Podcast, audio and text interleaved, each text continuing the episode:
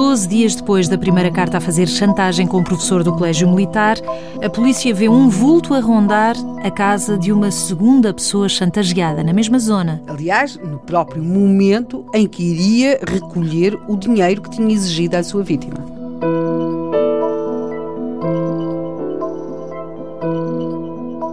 Nunca voltar ao local do crime.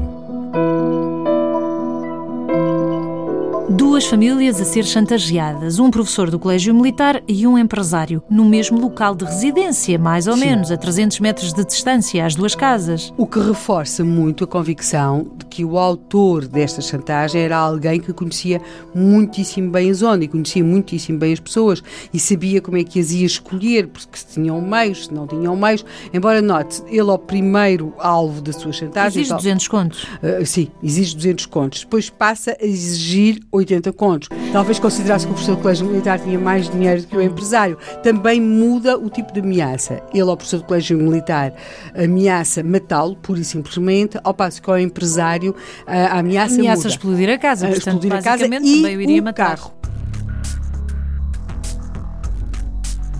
A GNR, da primeira vez uh, que monta uh, uma operação na zona e na hora onde ia ser entregue o dinheiro, os tais 200 contos, nunca aparece ninguém para o recolher, ou pelo menos assim a GNR acreditou que ele não tinha aparecido.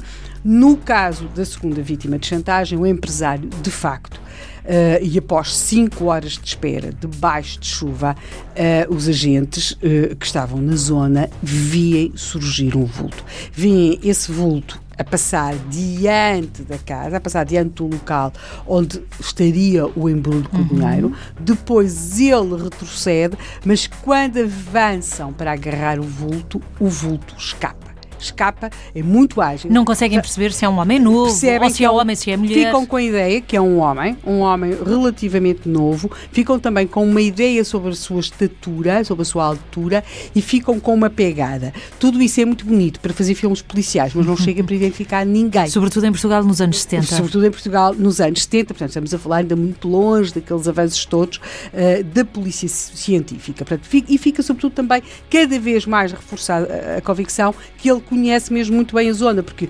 consegue fugir, passa por uns arbustos e depois passa para um terreno onde há umas árvores e desaparece muito rapidamente. Portanto, é alguém Ficou conhece... encerrado o caso?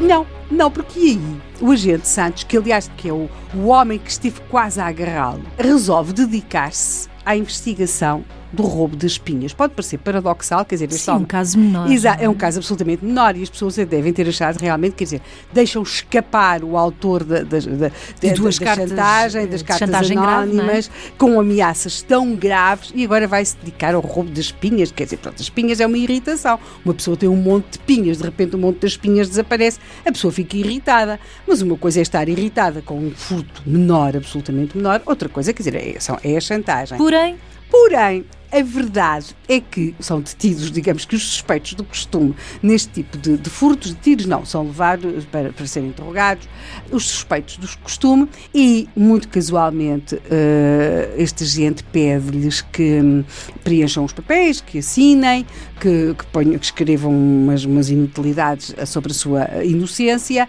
acerca do roubo das pinhas e é claro que aconteceu aquilo que se esperava